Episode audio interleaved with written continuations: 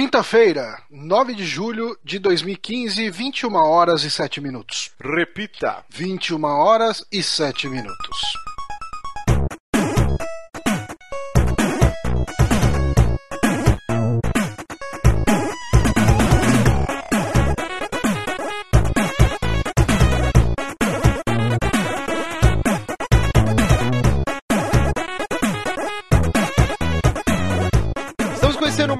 Saque aqui no Super Amigos, episódio número 19. Eu sou o Márcio Barros e comigo, meu querido repórter de campo, a, a gourmetização dos Super Amigos, nosso querido Johnny Santos. Olá, olá. E estamos também com ele, só pra, pra tirar a guarda do Márcio, que estava esperando devolver a palavra pra ele. Mas estamos também com ele, que é o nosso convidado de hoje, diretamente do SciCast, que eu gosto de falar SciCast, só pra eles se sentirem golpeados no pâncreas. Hum. Marcelo Guaxinim. Olá, é, é uma honra estar aqui com o host que mais mudou de podcast na história do Brasil. Você não vem falar muito não, que você fez a mesma coisa, seu palhaço. Eu mudei uma vez, uma vez só. Não, mas eu também, eu também. É, mas ameaçou, ameaçou ir pro MDM, fez uma loucura. Eu acho que até fim do ano tu vai pro, pro Jovem Nerd e abandona Ó, esse projeto. Mas se eu... Não, peraí, peraí, que vamos lá. histeria. Aí vai pro MDM, não vai pro MDM, vai pro jogabilidade, daí depois monta os Super Amigos. É um carnaval. Não, peraí, vocês estão sendo... co- Como se diria a palavra? Eu esqueci a palavra. Ok. Não, peraí, não, não pode ficar assim no programa. Eu acho que pode. Eu acho que deve. Eu que As pessoas- As pessoas que começaram a ouvir pelos Super Amigos têm que saber quem é esta pessoa que está falando. Mas Eu aqui, ó, o foco é o Guaxinim. Guaxinim, você está pelado gravando? Sempre. Ah, então, então Só beleza. faz parte do, do, do personagem. Porque o guaxinim, um animal na natureza, ele tá sempre nu. ok. É, o Guaxinim é peludinho mesmo.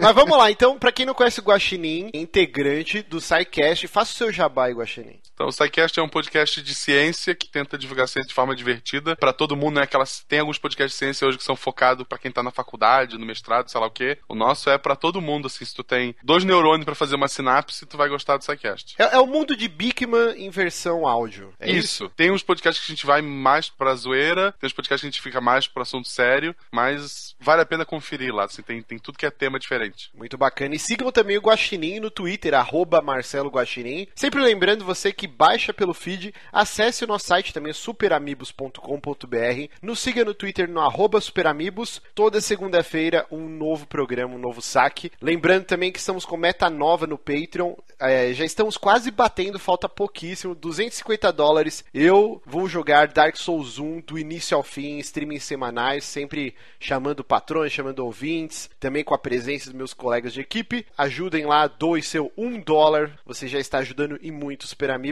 Lembrando também que o nosso ouvinte, o Rodrigo Barbosa, ele desenvolveu um aplicativo de celulares só Android, não tem no iOS ainda, mas tem o app do Super Amigos, lá tem o nosso Twitter, tem atualização dos programas, você pode baixar direto pelo aplicativo, muito bacana. Tem dois recadinhos também muito importantes. A partir dessa semana eu alterei algumas configurações, não serão mais aceitos comentários anônimos no site, porque tem uma galerinha que pinta e borda. Então, se quiser ser hater, ponha sua cara a tapa, log com o seu Twitter, com o seu Facebook. Não aceitaremos mais comentários anônimos no site. E Começou, não, começou essa semana isso ou não? eu comecei essa semana. É, não, o SciCast na semana passada ali, muito, muito maluco assim, sabe, que eu não sei de onde saiu, também zoando nos comentários, sabe, dizendo que, que ciência, que a gente tá na ciência tá esquecendo religião, Nossa. que a gente faça, sabe, uns negócios assim, bem maluco, cara. Não. Ah, porque você falou mal de não sei o que, eu acho que tá, tem muito troll nessa internet, pelo amor de Deus. Não, é complicado, porque a pessoa se esconde atrás da barreira do anonimato, né? Você quer criticar, fazer uma crítica construtiva, falar,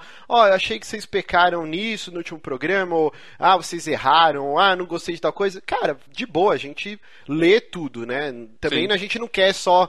É claro que a gente quer críticas favoráveis, mas a gente não lê só crítica favorável. A gente cresce lendo também as pedradas. Mas põe a sua cara a tapa, cara. Não, não se esconda atrás do anonimato da internet pra ir falar um monte de groselha. Então agora não dá mais pra, pra comentar anônimo. E também comunicar que vai rolar um evento do site dos nossos amigos do Overloader. Vai ser dia 18, né, Johnny? É dia Sábado. 18, sábado que vem. E o Lucas e o Johnny estarão lá. Eu e o Bonatti não iremos, mas o Johnny e Lucas estarão lá representando Super Amigos, então abracem eles, tirem fotos e batam papo. Paguem breja também, né, Johnny? Sim, estaremos lá. É, eu e Lucas. E será divertido. E paguem cerveja, sim, que é bom sempre receber cerveja de graça. O Lucas já pode beber, não? O Lucas. Pode, completou 21 anos essa, esse mimo, essa criança. É um nenezinho. Mas eu é. vou colocar no post, vai ter os detalhes né, sobre esse evento do Overloader, o preço ainda dá para você comprar ingresso, vai ter a localização,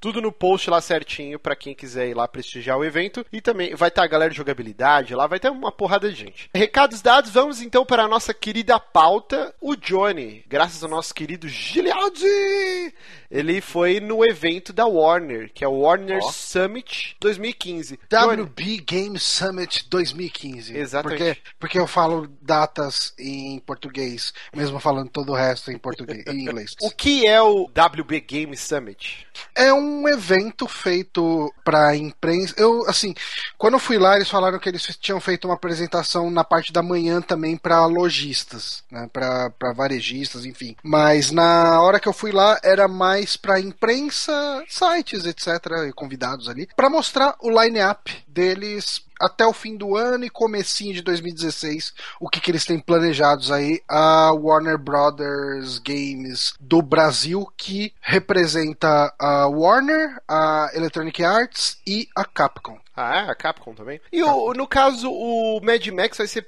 É, ele é desenvolvido pela Avalanche, mas ele vai ser publicado lá fora por quem? Uh, pela é Warner? Pela própria Warner? Eu não sei, a Warner publica jogo lá fora também? Ah, sim, né? O, sim, sim. próprio Mortal Kombat é deles, né? Ah, tá. Pensei que era só aqui no Brasil. Tô viajando a maionese, então. Mas, é, então conta lá como que foi. Você, eu vi aqui que você criou uma pauta à parte, né? Sobre o, o ah, Warner sim. Summit. Você eu vou tentar, assim, ela tá Gigante. muito maior do que a pauta do próprio saque, mas eu vou tentar passar aqui pelos tópicos de uma maneira mais rápida que eu conseguir. Basicamente, eu cheguei lá mais ou menos umas quatro e meia da tarde, né? E daí teve um, uma recepção com café e tal. E encontrei ali a GG e o Demartini do New Game Plus. A GG Pinheiro. A GG Pinheiro tá em qual site? Ela tá no New Game Plus. A também. New Game Plus também. Então, um abraço, GG. O Felipe eu não conheço. É, eu cheguei a gravar aquele blog versus do Zabuzeta hum. com ele e derrotei ele, humilhei ele. com todo é o meu gosto musical. o mais importante é, o, mais é importante. o Johnny tomou café com o Batman. Eu tomei café. Eu, mais que isso, cara, eu servi o café do Batman. eu, eu, que coloquei ali o açúcar e, e o pessoal começou ah, a chamar de Alfred até o final da noite. ele não tomava com adoçante? Eu coloquei com açúcar pra ele, mas talvez tivesse muito doce que ele não bebeu tudo. Olha, eu...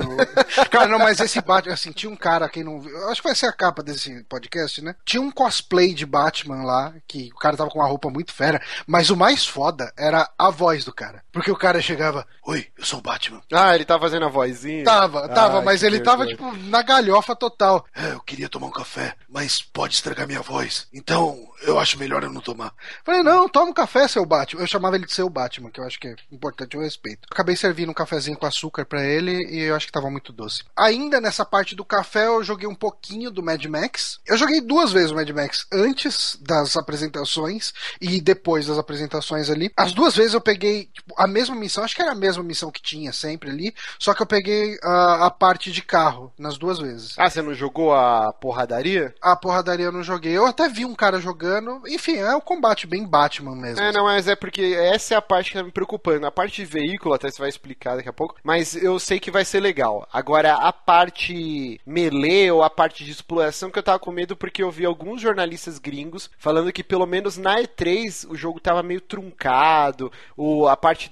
Não é hitbox que chama, né? De você pegar um, um item, ela estava muito pequena, então você tinha que ir muito específico naquele local, senão ele não captava o botão. Eles estavam reclamando muito disso. Não cheguei a jogar essa parte. Mano, a parte de direção tá, tá da hora, cara. Tipo, é praticamente um Twisted Metal em mundo aberto.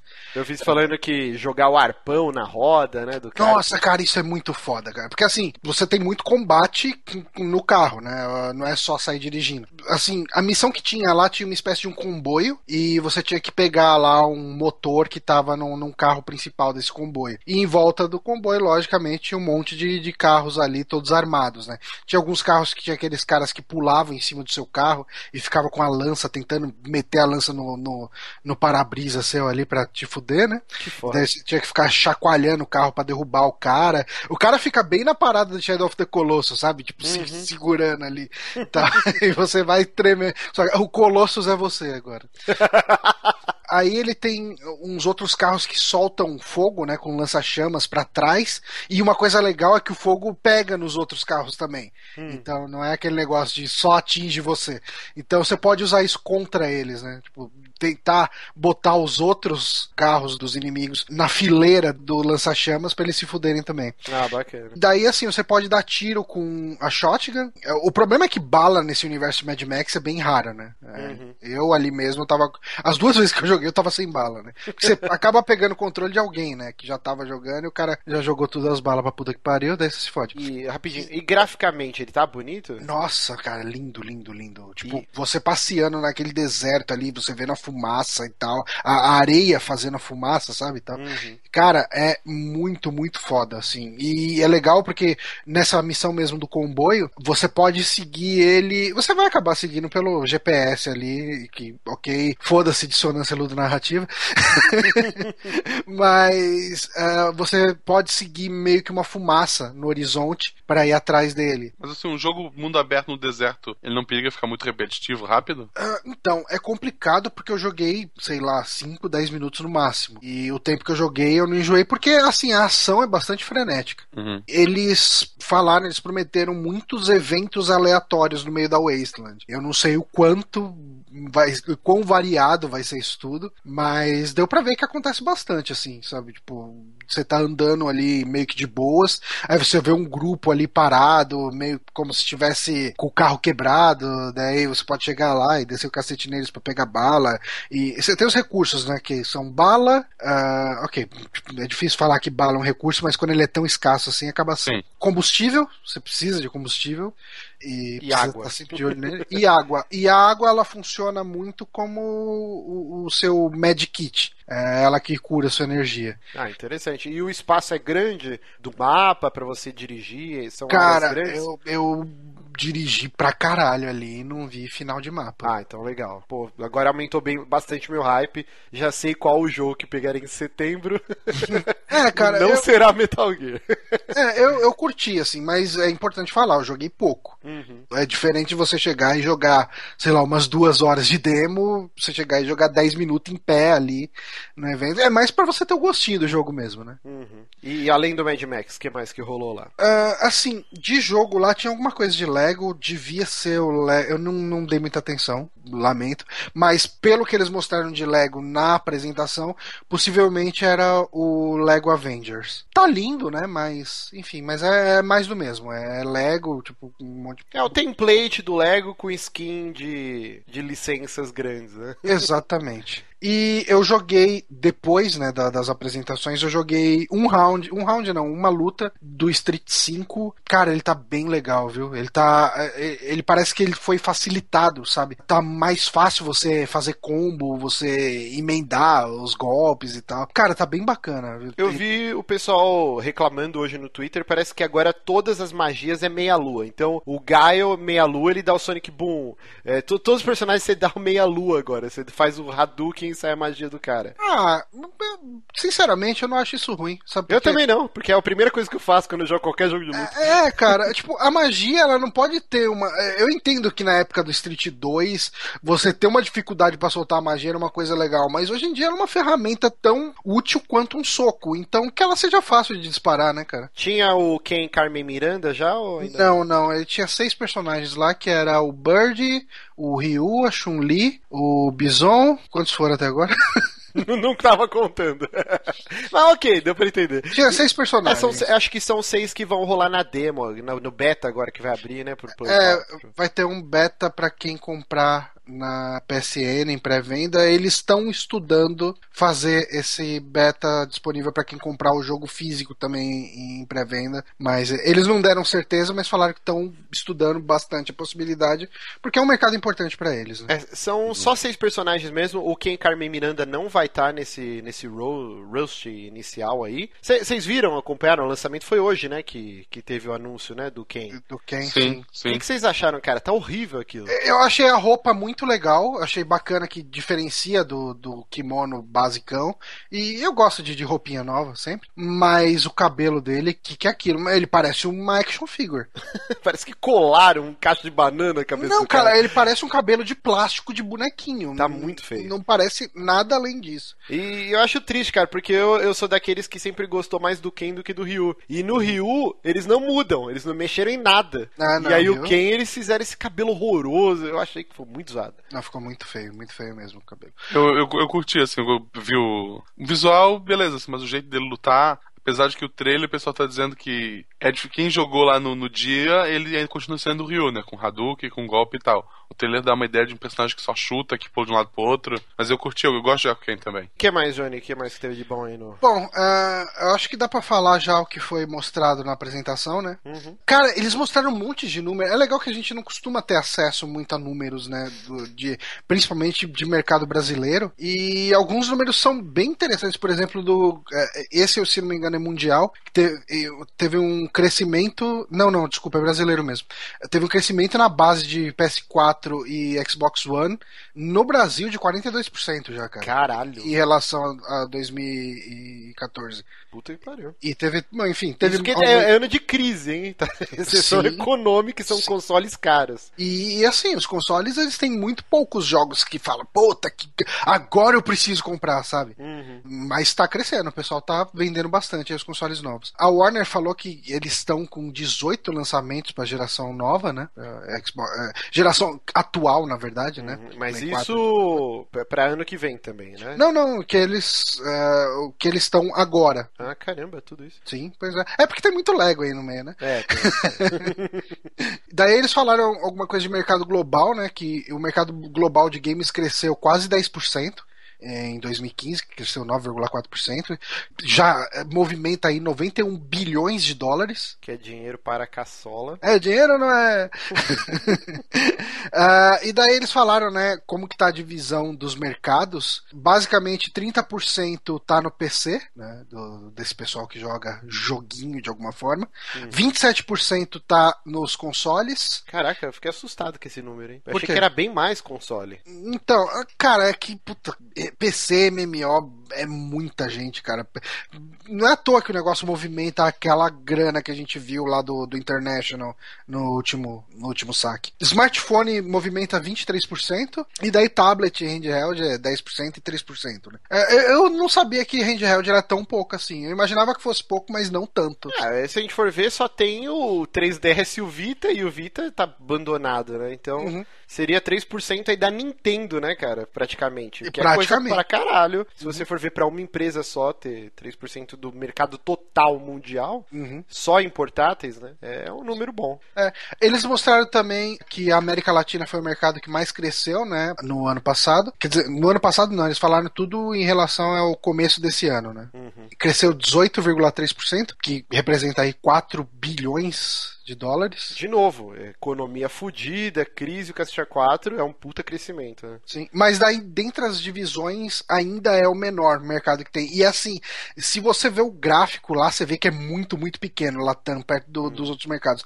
E é, é engraçado porque, assim, os mercados, eles consideram, vai, o maior mercado eles consideram Asia Pacific, né, que vai Oceania, a parte mais oriental da Ásia, aí faz sentido, porque a gente tem o, a China no meio. É, Então, e a China é, foi ano passado, né, que, que entrou oficialmente o mercado dos consoles lá, né? Uhum. Que antes era tudo demake que os caras tinham, né? Sim. Não existia uma presença oficial. O que eu achei que é. Aí é, é meio mancada, né? Porque os caras colocaram num bloco só. Europa, Oriente Médio e África. Puta que pariu, então, né? O mundo eu- inteiro, praticamente. É, é, é, porque assim, primeiro esse que eu falei, né, da, da Ásia, é, Asia Pacific, Uhum. aí depois tem a América do Norte, por razões óbvias, Daí depois entra esse mercado que eles que o, que o Márcio acabou de falar, né? Que é Europa, Oriente Médio e África.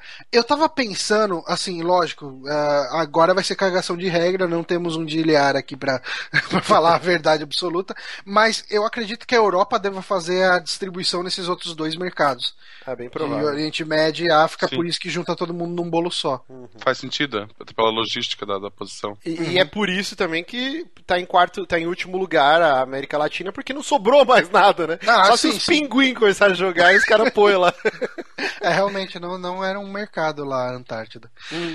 Ó, o Brasil, só o Brasil cresceu 11,6%. Caraca. É bastante, né? Cara, isso é um número interessante também. Dos 200 milhões de brasileiros, 50 milhões jogam alguma coisa. Tipo, ou tablet, ou smartphone, ou Vamos, vamos ver se eu tô bom de fração. Um quarto, então, Um quarto, brasileiros. sim, exatamente. Bem bada essa fração. É, ok. É. Não, não é uma fração nível SciCast, mas beleza. Não, tá, tá bem, tá bem. Mas se for assim, a Malu joga jogo da memória no tablet, ela tem dois anos. É, ela já tá no meio. Tá- tá- já é gamer, olha só que legal. Não, mas se você for ver, ela, com certeza, conforme ela for crescendo, ela vai evoluir também Sim. no que ela estiver jogando. Meu sobrinho também é, é tablet o dia inteiro, e quando ele não está com a cara grudado no tablet, ele tá assistindo a porra dos caras jogando Minecraft lá, que é Resende, o Cacete 4, que eu não suporto mais esses caras, não É, aguento mas mais. isso é, isso é culpa da Globo. Ela tirou a TV Globinho, as crianças foi tudo pro Minecraft no YouTube. É, não, então, mas antes ele ainda assistia desenho Netflix, agora é só Minecraft e essas rádios Smart TV, dá pra você assistir o YouTube na TV e é só essa porra, cara. Eu Vamos não fazer uma suporto meta no mais. Patreon que a gente vai fazer uma série de vídeos em Minecraft. Deus Pô, é, o que, é o que dá view, hein? Vocês vão ver. A gente vai nem precisar mais de Patreon. Ô, Mas enfim, daí eles falaram um pouquinho mais de novo de geração atual, né? Crescimento de 240% em relação a do- 2014. 240%. Ok. Isso em Brasil. relação ao primeiro ano da geração, mas. Ah, não, isso global. Ih, fuck. ah, cara, eu não tô com Sempre essa outra difícil, Márcio. É. Ok, eu acredito que seja global. Seja global. Participação de 42% de vendas. Ah, a geração atual, ela tem participação nos lançamentos, né? no- no- desculpa, nos jogos Uhum. de 42% de vendas já. Assim, 42% de venda de jogos é de Play 4 e Xbox One. Ah, e sim. se você olhar só lançamento, esse número vai para 84%. É mesmo porque tá, tá diminuindo cada vez mais o que é cross-gen, né? São poucos jogos. Por exemplo, o Tomb, o Tomb Raider ainda vai sair pra 360, mas ele é uma exceção. A grande maioria do que tá saindo agora já é- não é mais cross-gen, cara. É, É só... porque a geração atual, ela pegou, né? Hum, pegou. ela agora não pegou. demorou pra pegar, ela pegou porque o pessoal já tava querendo. né? Sim. O, o- o PC já tava esfregando o Play 3 e o 360 assim na, na, na valeta, assim, com, tipo, com muita raiva, sabe? Não, e a geração passada durou muito, né? Foi, foram oito, nove anos quase. Então, realmente, o pessoal tava ávido pra, pra ter um console novo, né? Uhum. Daí eles falaram também ali. É, é bom, cara, é- eles têm um trampo muito fácil, né, a WB. Porque a EA e a Warner, elas são as maiores publishers. Hum. Elas, daí elas representam aí 18% e 16%, respectivamente. Eu acho que isso aqui é mercado nacional, cara. Não vou ter certeza. Mas eu acho que sim. E daí ele fala que somando Capcom, EA e Warner, eles têm 30% do mercado. Caraca, é coisa pra porra. É, cara, tá, tá, tá fácil a parada pra eles. É, e 29 é EA com FIFA, né? Por aí, cara. Por aí. Não, eles fecharam a apresentação com FIFA porque nem tinha como ser diferente. Não. Daí, assim, eles falaram um pouquinho de gêneros favoritos, né? o- Pro brasileiro. Pro brasileiro e pro americano é muito parecido, sabe? Eu acho que começa a mudar a partir do- da quarta posição, que o brasileiro gosta mais de automobilismo e o, o americano gosta mais de RPG. Mas os, os top 3 ali estão iguais, né? Ação Aventura, em primeiro lugar. 40% É, praticamente, né? quase 40%. Esportes em segundo, com 21%. E shooter, a 17,6%. Esses são os números para BR. O que é uma mudança por causa da, nessa geração, né? Porque a geração Sim. passada, shooter era a dominância total do mercado, né? Mas E no gente- Brasil também? Não, Sim. é, é, não Sim, sei, eu no Brasil também. sim, cara. Eu É. da época dava, eu dava aula na época só se falava em Call of Duty. Call of Duty. Call of É, Duty. Call of Duty. Call of Duty. Eles mostraram também a divisão de sexo, né, da, dos jogadores. 51% de masculino versus 49% feminino. Então tá bem pau a pau, né? Sim. É, e daí vai vir os babaquinhos nos comentários dizer: Ah, mas as meninas jogam no celular, não são game de verdade. Vão É, tomar banho, né? É, é, cara, mas que jogue no celular ainda é videogame Sim. ainda é mercado Claro pra é. eles. Exato. E assim, uma coisa que eu achei interessante, mais de 61% possuem dois consoles. Olha só, os Eu tenho- eu- magnatas. Eu tenho, tenho três. Eu tenho um PlayStation Vita, um PlayStation 3 e um PlayStation 4. E tem o Move também, aposto que tem o Move. Tem o Move, tem o Nossa, Move. o cara é sonista. E eu fico puto, o pessoal vem, não, o Márcio é muito cachista. Cara, você e o Ogro, olha, vocês. Eu não sei como vocês não tatuaram a cara do Shuhei Yoshida no rabo de vocês até hoje. Como assim, como Sim, ainda não tatuamos? Os caras são muito sonistas, cara. E daí eles começaram a mostrar as, a line-up de jogos, né? É, eles abriram com casual, é, falaram de Lego, né? É, Uma coisa que eles mostraram que eu achei interessante: Lego foi eleita recentemente a marca mais poderosa do mundo. Mas isso eu acho que é por pouco tempo, hein, cara. A Disney tá vindo com sangue nos olhos. E- E- Não, mas isso aí muda quase todo ano. Tipo, já foi Google, já foi Apple, já foi.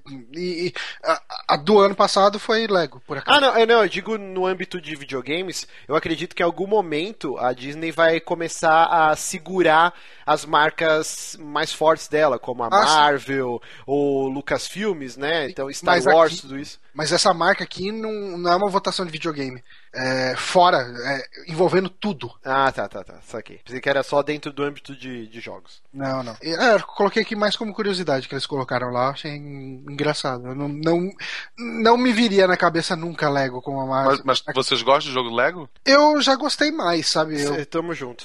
é, eu acho que eu entendo o apelo deles. Eu Aham. gostei bastante quando eu joguei o, o da trilogia do Indiana Jones e das duas trilogias de Star Wars, mas aquilo já me deu, sabe? Eu fui jogar outros depois, falei, ah, ok, é a mesma coisa. É, é, ele, é. ele pegou aquele filão de jogos infantis que não existem mais, né?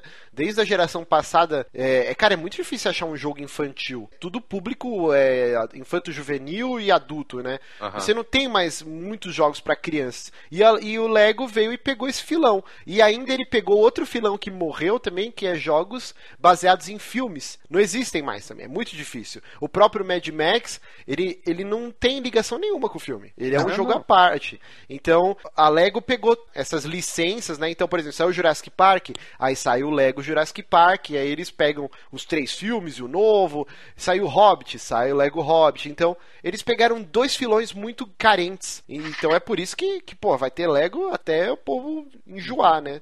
É, eu gosto. Eu tirando esse- o Hobbit e o, esse último Jurassic Park, eu joguei praticamente tudo que eles fizeram do Lego. É, eu parei no Indiana Jones, foi o último que eu joguei. Não, eu assim, falei, vale- ok, enjoei, Vale a cara. pena. O Marvel é, é muito legal porque eu gosto do mundo Marvel. Cheio de referência, cheio de personagem. Ele tá muito, muito bom, cara. Não, não são, são jogos bem feitos, são jogos Sim. divertidos. Eles têm o co-op também, que é algo muito carente, né? Aquele co-op de sofá, tirando a Nintendo, eu acho muito carente isso, tanto no Play 4 quanto no Xbox One.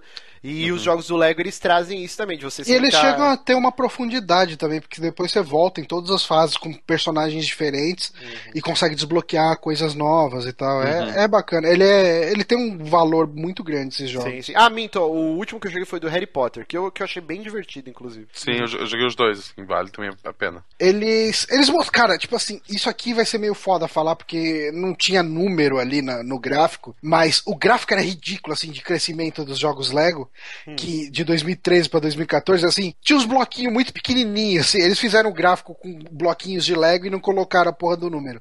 Mas, assim, de 2013 pra 2014, era como se fosse, assim, três vezes, três, quatro vezes a- o crescimento de 2012 pra 2013, sabe? Cresceu muito. É, é foda que eles estão com muita, muita franquia. E agora, assim, um dos jogos que eles mostraram, além do, do Lego Marvel Avengers, foi o Lego Dimensions, né? Que é o Toys to Life da Lego. Que vai Sim. ter. O Volta pro Amigos da Lego, né? É, exatamente. Então vai ter De Volta pro Futuro, vai ter O Senhor dos Anéis, Harry Potter, Batman, se Pan bota até Marvel no meio. Se bem que Marvel acho que a, a, não vão liberar, né? Porque eles E- já têm o Disney Infinity da Marvel. Exato. E aí entra a linha de raciocínio que eu tinha colocado aquela hora que eu não tinha me tocado que você estava falando de marcas extra videogame, né? Mas eu acho que a, a Disney em algum momento ela vai frear isso, porque pra ela é mais interessante vender o, É o Disney Infinity. Disney Disney, é, o Disney Infinity, então, em algum momento eu acho que ela vai vetar esses quando acabar os contratos com a Lego, vai rolar igual eles fizeram. Qual- Quais, quais foram os jogos que foram retirados da, do Steam que usavam Deadpool. Deadpool, do Homem-Aranha também foi tirado, né? Uhum. Acho que o Marvel vs Capcom também teve um lance assim, que a O- o Disney da- meio que acabou Teve- o contrato teve ela Marvel não vs renovou. Capcom. Aham. Tiraram, realmente. Tiraram da PSN. É, o próximo Lego é o do, do Avengers, né? Uhum. Sim. Não, eu Mas- digo, acabando esse contrato, a gente não sabe por quantos anos, né, tá o contrato. Mas eu duvido que seja renovado. É porque o contrato. É porque a Lego não faz o contrato assim, ah, vamos fazer um joguinho. Ela faz um contrato que é brinquedo, é todo um mundo de opções, que daí fica. Pra empresa fica bom, né? Se ela cortar esse contrato, não é só o jogo que ela vai parar de, de lucrar o, a porcentagem. É os brinquedos Lego, aquelas caixas gigantescas que eles vendem. É, é, Isso é, vale a pena também. É que assim, eu acho que a Disney ainda não deve ter uma linha de brinquedos pra rivalizar com Lego, sabe? É. então, pra eles não é tão interessante chegar lá e falar: "Ah, não, vamos cortar aqui". Ainda. Ainda, né? ainda. Mas, enfim, ainda nesse mundo casual aí da Warner Brothers, eles mostraram o Garden Warfare 2, né? Aquele mesmo trailer da E3, nada de novo, e deram os números, cara, mais de 6 milhões de jogadores o 1 tem. É, saiu na Plus também, né? De graça, então isso incentivou bastante, né? Teve Eu não dava nada promoções. por esse jogo. Eu ganhei na Plus, fui jogar, pô, é divertido até. Ele é bem divertido. O problema é que ele é muito focado naquele pay to win, né? Que você tem que ficar com... Ele te dá um, um core inicial de cartinhas pra você pegar power up ou evoluir os seus personagens e depois você tem que pagar, né? Isso é um pouquinho chato. Mas é um jogo divertido, sim, cara. Eu boto fé nesse 2 que ele vai ter o modo história também. Então parece ser bacana. Daí, terminado isso, eles mostraram a linha Core Gamer, né? Eles mencionaram o case do Mortal Kombat X. Cara, tipo assim, eh, eles mostraram lá aquele gráfico que eu citei lá atrás, né? Dos gêneros favoritos pelo brasileiro, não sei o quê. Assim, Fighting Games nesse gráfico ele fica lá embaixo, tipo, com 3,7%, sabe? Quase ninguém. Até porque Fighting Game geralmente você compra um e você se, você se dá por satisfeito com ele por muito tempo, né? Mais de ano. Não é que nem um, um FIFA que sai todo ano. Você, tipo assim, no máximo você vai pegar uma expansão depois de dois anos, alguma coisa do tipo. Mas no lançamento de Mortal Kombat X, o número de, de assim, no ano, né? No acumulado de 2015, o Fighting Games partiu de 3,7% do ano passado para 29% desse ano. Se você for ver em abril, 50% de todos os jogos vendidos no Brasil foram de luta. E o que, que saiu em abril? Só o Mortal Kombat X. Não, e você pega a Warner Brasil, ela tá sorrindo de orelha a orelha, porque ela tem as duas maiores é, franquias, né? Mortal Sim. Kombat e daqui a pouco o Street Fighter V também, que ela vai publicar aqui no Brasil. É, é, ela Só tá ganha. monopólio. exato.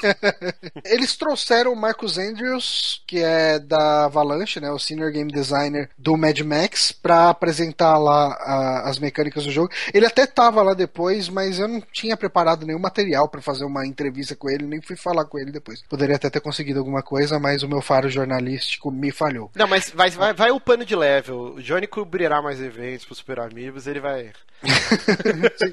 vai Não, ganhar mas um assim, se, eu sou- Pulitzer. se eu soubesse que ele, que, que ele estaria lá, teria dado um jeito de fazer um, um dever de casa e per- perguntado umas coisas interessantes pra ele. Porque eu não, não vou chegar lá e interromper o cara lá de um monte de entrevista que ele tá dando pra perguntar "Ah, como você começou nos jogos, o que você acha do Brasil. Que puta que pariu, né? Já provou cachaça? É. Comeu Cara, quem feijoada. Gosta, gosta de caipirinha? Isso. E as mulheres no Brasil, o que você achou? Mas, enfim, ele falou lá, ele mostrou, né, eh, os recursos que vai ter, desculpa, os, as features, né, do Mad Max. Boa parte delas já falei aqui, né, que vai ter a água de cura, o combustível, ah, e a sucata, que vai ser moeda. Então, Ah, interessante. o jogador vai vagar pela Wasteland, né, procurando peças para Magnum Opus, né, que é o carro lá, o, o V8 dele. A trama dele gira em torno de vingança contra um tal de escrotos. eu, eu, gostei que você colocou na, na pauta assim, sim. o nome dele é Escrotos. É, e... O nome dele em inglês é esse ou é, não? Em inglês, não é traduzido? Em, em inglês é Escrotos. Aí ah, o jogo vai ser localizado, né? Vai estar tá tudo legendado. Não vai ter Roger Pitt, não, né? Não, não. E isso é uma coisa engraçada, porque eles em nenhum momento falaram que isso foi um erro, mas você entendia na entrelinhas. Não, o, o Giliard... mas, mas, não foi. Eles ganharam um monte de mídia de graça Exato, nessa brincadeira. Eu, eu, assisti, eu só assisti gameplay do Mortal Kombat pensei, cara, eu quero comprar esse jogo pra ver as falas da Peach. Não, e você é. vê muita pessoa que nem tá no, no mundo dos jogos, assim, a minha esposa foi parar, mandaram pra ela, assim, ó, oh, olha isso que escroto e tal. Aí, o, o, vídeo compilado com a dublagem da Peach. Então atingiu, que nem a gente falou no começo, né, de 200 milhões de brasileiros, 50 milhões jogam. Eles conseguiram com essa polêmica da dublagem os 150 que não jogam, entendeu? Todo é, mundo cara, ficou mas, sabendo dessa porra. Mas até que ponto isso é vantajoso, é. tipo, pra você ficar repetindo a fórmula? Não, é, então, o Giliard ele falou isso no programa passado. Ele falou: agora eles vão colher os frutos. Se vão ser benéficos ou não, a gente vai ver no longo prazo, né? É. Mas que eles fizeram um burburinho gigante com isso, conseguiram. E se, se vendeu muito, pode esperar, sei lá, Faustão no próximo. Ah, mas ia ser genial, cara. Tomara. Próximo tomara. FIFA, Faustão. Já pensou? Eita! Errou! Errou! Errou! Ia ser muito foda, cara. Enfim, tem a questão do arpão que a gente citou por alto lá, né? Uhum. Eles mostraram lá. É muito da hora esse lance do arpão, porque assim você pode chegar e tacar o arpão na roda do carro do, do seu inimigo e puxar, daí você puxa a roda do cara, então o cara sai capotando e tal. Ou você pode usar como tipo uma battering run, né? Como que é o nome disso em português? É ariete. Ah, sim, ah, sim. Você chega assim, você gruda o arpão nas costas do, do carro do seu inimigo e você impulsiona com o arpão e vai dar um tranco, assim, na porrada atrás do cara para quebrar o carro dele. Cara, esse jogo vai ser muito bom, cara. Vai ser foda. O que mais? Enfim, Não, de Mad Max tinha... tá, tá legal, a gente falou bastante. Aí teve bastante. Mirror's Edge. É, e uma coisa que eles falaram do Mirror's Edge Catalyst, que ele vai rodar na Frostbite 3, né? Acho que já tinha sido dito isso uhum. antes. Que ele vai rodar totalmente sem loading. É, é, vamos ver, né? Como vai ser. É, mas é, assim, eles mostraram lá. É, quer dizer, o que eles mostraram lá não é diferente do que mostraram no E3, então. Hum. E vai ser lançado dia 25 de fevereiro. Ah, 2016. O... É... 2016. Vamos lá, Street Fighter V. O, o, Mad Max, uma coisa que eu esqueci de falar, ele vai ser lançado aqui no Brasil no mesmo mês do lançamento do Blu-ray do filme novo. Ah. E ele, no Brasil, vai vir com um pacote com o filme do Mad Max 2. Ah, não acredito. Sacanagem com a minha cara, velho. Assim, aleatoriamente, o 2. É o Road Warrior, né? Com o Mel Gibson. Puta Sim. que pariu. Por um segundo você falou, caralho! Eu, eu já falei que, nossa, vou comprar com o Blu-ray, furioso, que assim, não. Foi, foi intencional. Road Warrior. ok. Eu queria ver seu desânimo. Maldito. Mas Mad Max 2 é um filme que eu gosto, eu não Não, tenho, sim, então... mas porra, é muito anticlimático, né, cara? Todo mundo. Podia dar o 1 e o 2, né? É, sim.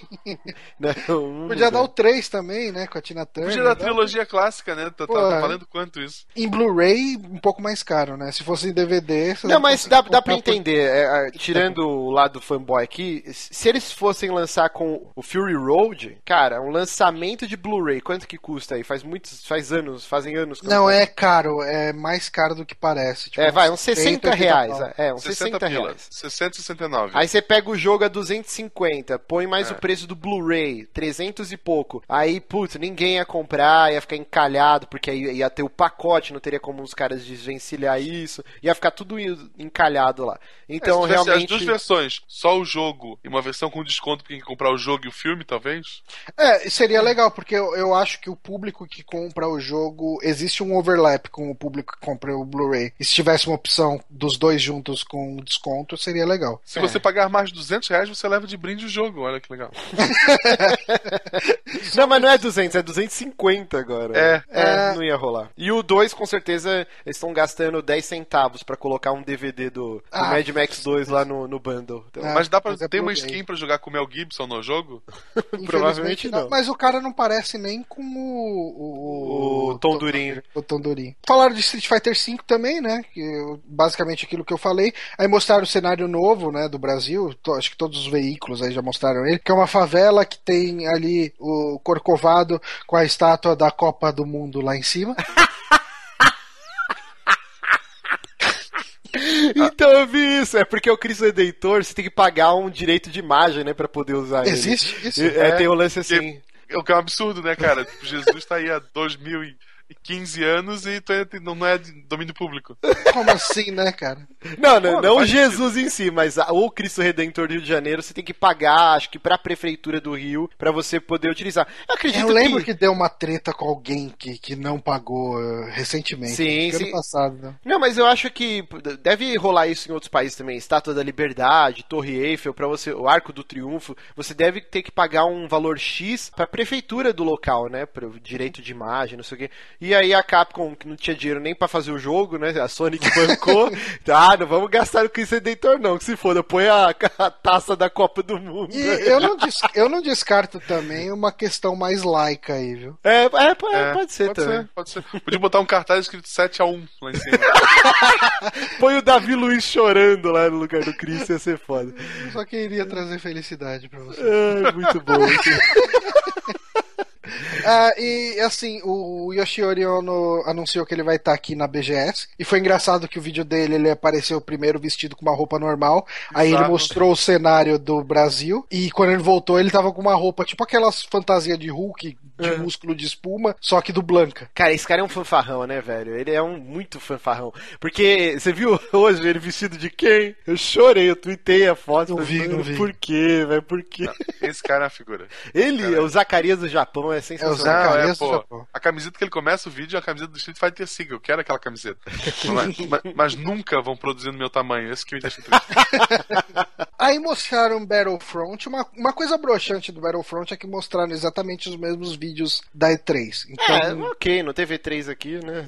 É, Tá de é, boa. É, é mais ok. Tipo, você vê aquele jogo num telão rodando, porque ali você tá vendo uma tela grande, né, na apresentação. A Hum. Você não apresentação sabe o tamanho da minha TV?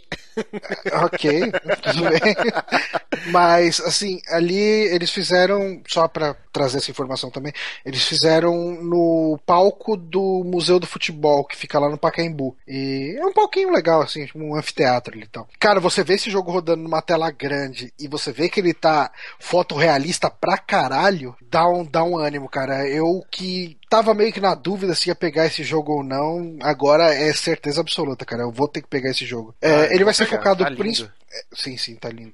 Ele vai ser focado na trilogia clássica. né? Ele vai contar com as principais batalhas da trilogia clássica, mais uma batalha que vai acontecer em Tatooine, que vai ser mencionada no episódio 7. Então eles estão trabalhando em conjunto com os filmes. É, mas isso parece que vai ser conteúdo depois adicionado por DLC, talvez gratuito, eu não sei, duvido muito. Duvido. Mas não sai com o jogo ainda, não. Eu Não? acho que não. Ah, É, não o que eu ouvi parece que, que eles vão, é, por exemplo, o Jakku lá, o planeta, vão ser é, updates, né? Igual a, a CD Projekt Red tá fazendo com o Witcher, né? Que toda hora tá saindo DLCs, acrescentando coisa no jogo. Eu ouvi que no, no Battlefront vai ser mais ou menos isso. Uns dois meses após, eu- você vai ter é, acesso ao planeta Jakku, outras Ah, batalhas. sim, sim. Não, não, mas aí eles estão falando de uma batalha em Tatooine mesmo. Uhum. E os devs aí, eles tiveram acesso ao material da Lucasfilmes, assim, todas as maquetes, todos os props, é, a biblioteca de som, tudo, assim, oficial da Lucasfilmes. A- As X-Wing que a gente vai ver no jogo vão ser feitas a partir de um, de um scan da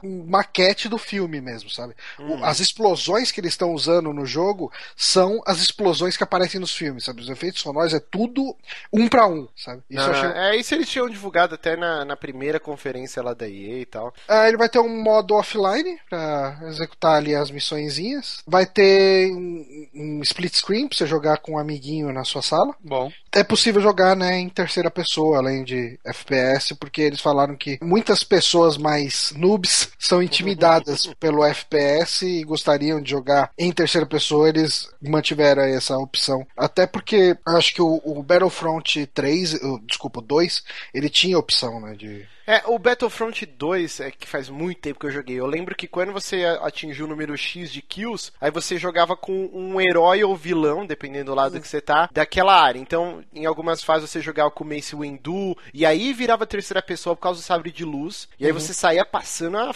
a navalha em todo mundo lá, matando todo mundo. Mas eu acho que dava pra botar no modo de terceira pessoa até com os personagens normais. Não, não lembro, faz muitos anos mas, mas tu sabe como é que se chama um personagem em terceira pessoa num FPS, né?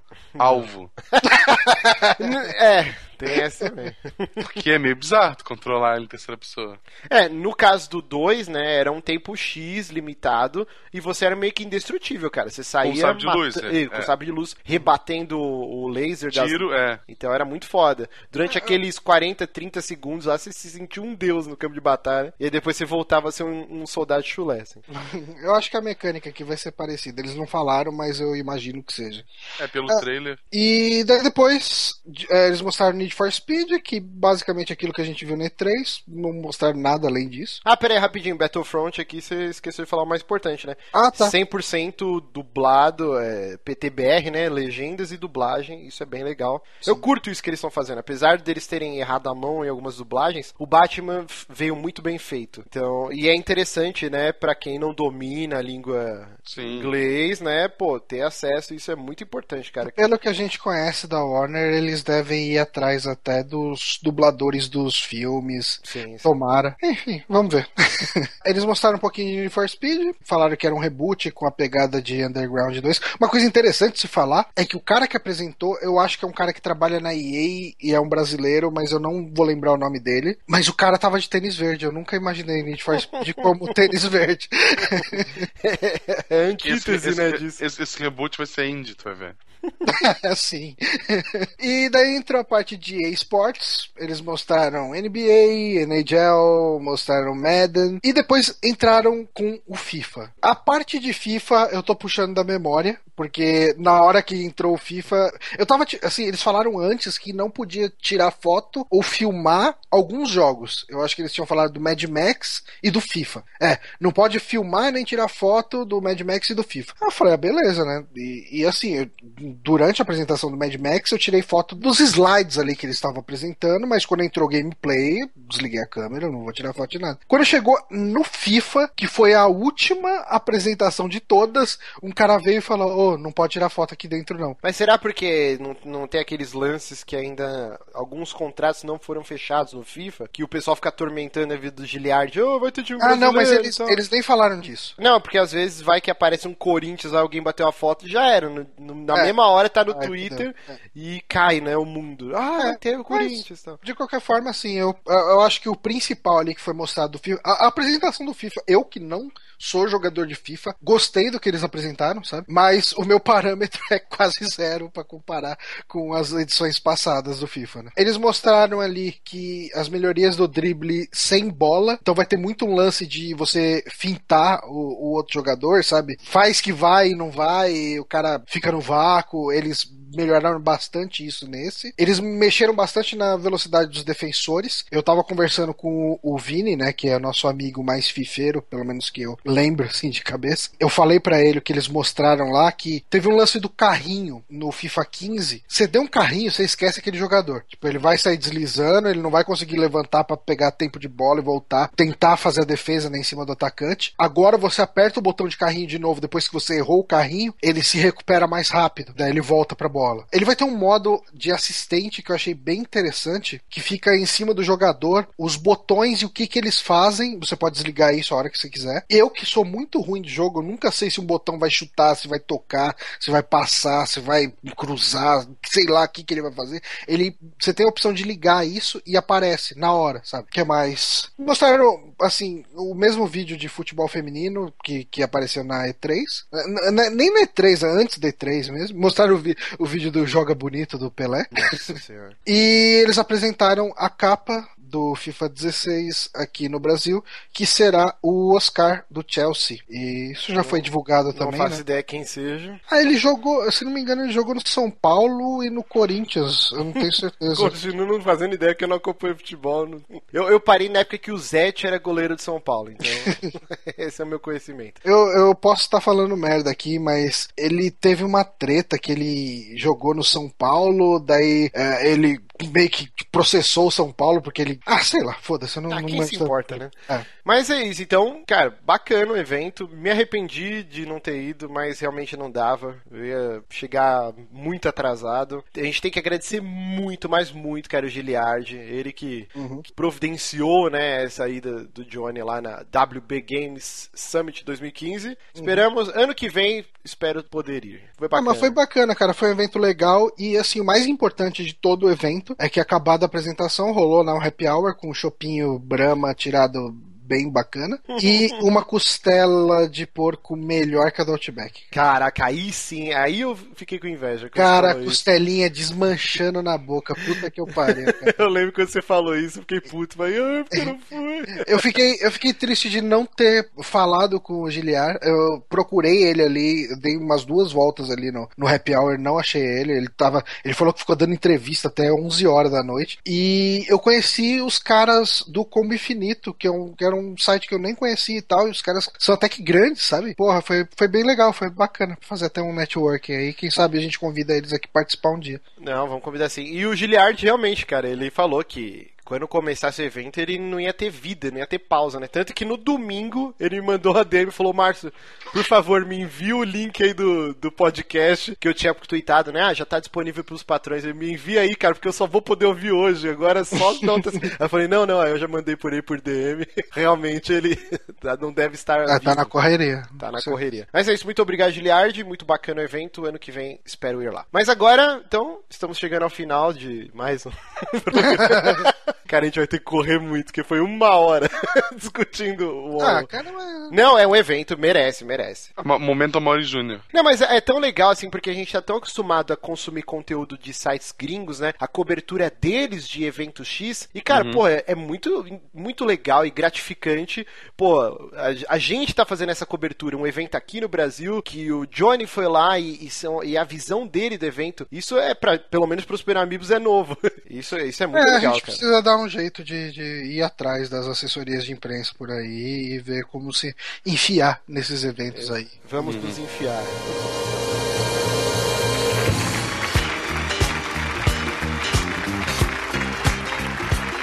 Vamos então começar o nosso programa.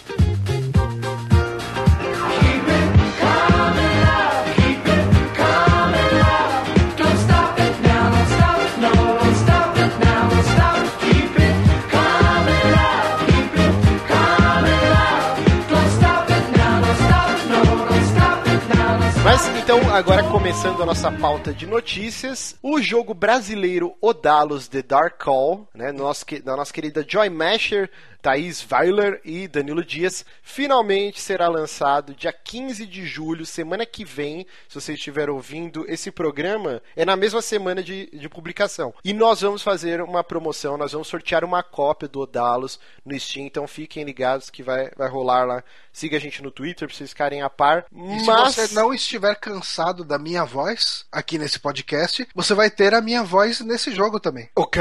Essa nem eu tava sabendo. Eu faço a voz do último boss. Caraca, tá de sacanagem. É, é só uns. Mas é, é minha voz.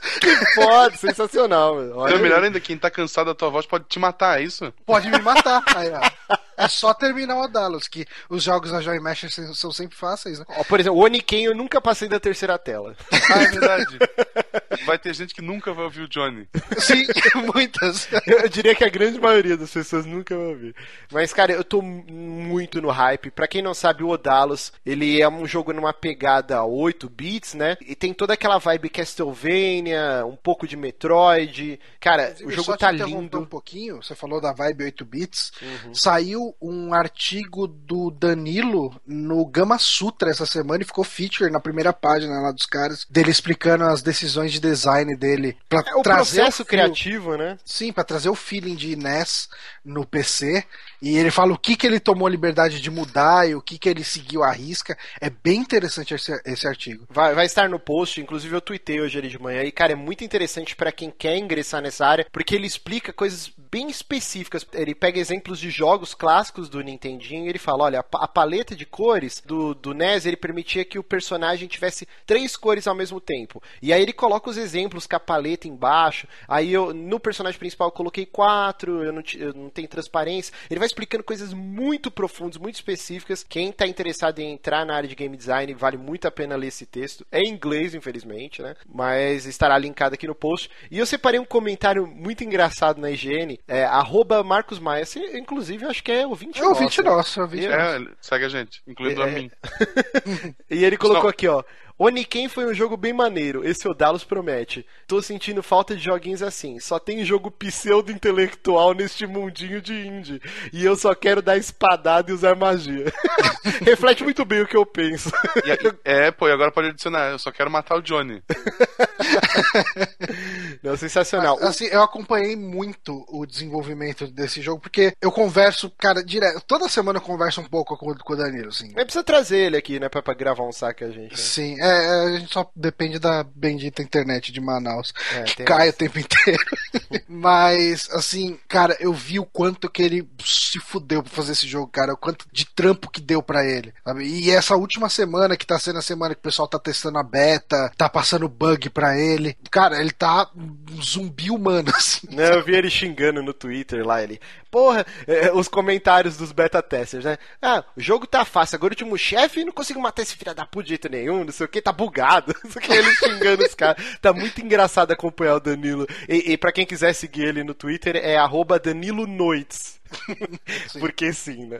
Porque, assim, ok. Mas, mas, assim, então fiquem ligados, vai rolar gameplay do Dalos aqui no, no Super Amigos. A gente vai sortear uma cópia também lá no Steam. Então acompanhem que é um jogão, vale muito a pena. O beta é fantástico. Eu acredito que o jogo vai ser melhor ainda. Vamos para mais uma notícia aqui enviada pelo nosso patrão Carlos Eduardo Galvani, lá no grupo do- dos patrões do Facebook. E ele colocou aqui, né? O Mighty Number 9 nem saiu e o seu criador, né? O Keiji Nafune, anuncia novo Kickstarter inspirado por Mega Man. No caso, o Mega Man Legends, né? Que é o RPG de Mega Man, né? É, é, assim, a fonte tá secando, né? Acho que esse era o último jogo de Mega Man que o pessoal queria que existisse e não existe. então, que, que seja ele aproveitar, né? Já que ele já tá em cima disso tudo do Mega Man já há algum tempo, mas Mighty Number 9 ele tá prometendo ser um jogo bem bosta, né? Pelo que a gente viu de vídeo até agora. É, o, o que, o que deixou a galera bem chateada é o quão fácil tá o jogo, né? Muita gente falou que tá muito fácil, e Mega Man é conhecido pela dificuldade, né? E também os gráficos, né? Que ficaram muito aquém da expectativa do. Nossa, ele parece jogo tipo indie do começo da PSN, sabe? Mas o, o lance é que o, o Mighty Number 9 tá pronto, né? Ele tá Ah, no tá, estágio eu- final, Sim. zaço, né, de, de desenvolvimento, então já dá pro... O cara, ele tem que pagar as contas dele, não dá pra Uhum. ele esperar, igual o Giliard falou, né, não dá pro cara sair o jogo, esperar vender, ah, ok, agora eu vou fazer meu novo projeto. Não, é um trabalho, ele Uhum. já tem que estar atrás de outras coisas. Assim, a gente vai discutir mais a fundo na próxima notícia, não é que ele seja o pai do Mega Man, existe muito atrito, né, dos fãs, ah, ele, ele, é o- ele sempre é considerado o pai, mas não é, não foi ele que inventou o Mega Man, mas ele é o cara que, que esteve à frente da franquia por muitos anos e os jogos mais celebrados. Então, ele tem o direito, cara, de fazer algo parecido, já que a própria Capcom não quer investir no personagem, não quer lançar jogos novos, ele pode ir pelo Kickstarter e fazer algo parecido. É, assim, ele é o, o concept artist, né? É o cara que desenhou ali. Parece que a ideia vem de um outro cara. Assim, a ideia, na verdade, original do Mega Man era ter feito um jogo do. de- daquele anime do Astro carinha- Boy. Astro Boy. E eles não conseguiram licença, os caras estavam pedindo muito pela licença. Falaram, ah, ok, a gente faz o nosso bonequinho aqui pra botar É, nesse pinta jogo. de do Astro azul e manda bala. é. Mas o Inafune, ele virou. ele- sei lá, cara. Se ele não é o pai, ele é o cara que criou, né? É igual o que Iga, criou, né? não no cara. é, que criou no sentido de Pai é quem pai cria, que cria. pai é quem cria. Pai é quem cria. Igual o Igarashi, né, no caso do Castlevania. Também não foi ele que inventou a franquia, mas ele, ele, fez, ele participou do desenvolvimento de jogos que são celebrados, né? Então ele pode ele não tá gozando com o pau dos outros. não necessariamente. É, Ele tava por ali, né? É que assim, no primeiro ele foi o character designer. É, então ele foi o cara que desenhou o Mega Man. Então Uhum. por isso que. Mas o conceito veio da cabeça de outra pessoa. Que não tem um marketing pessoal tão bom quanto ele.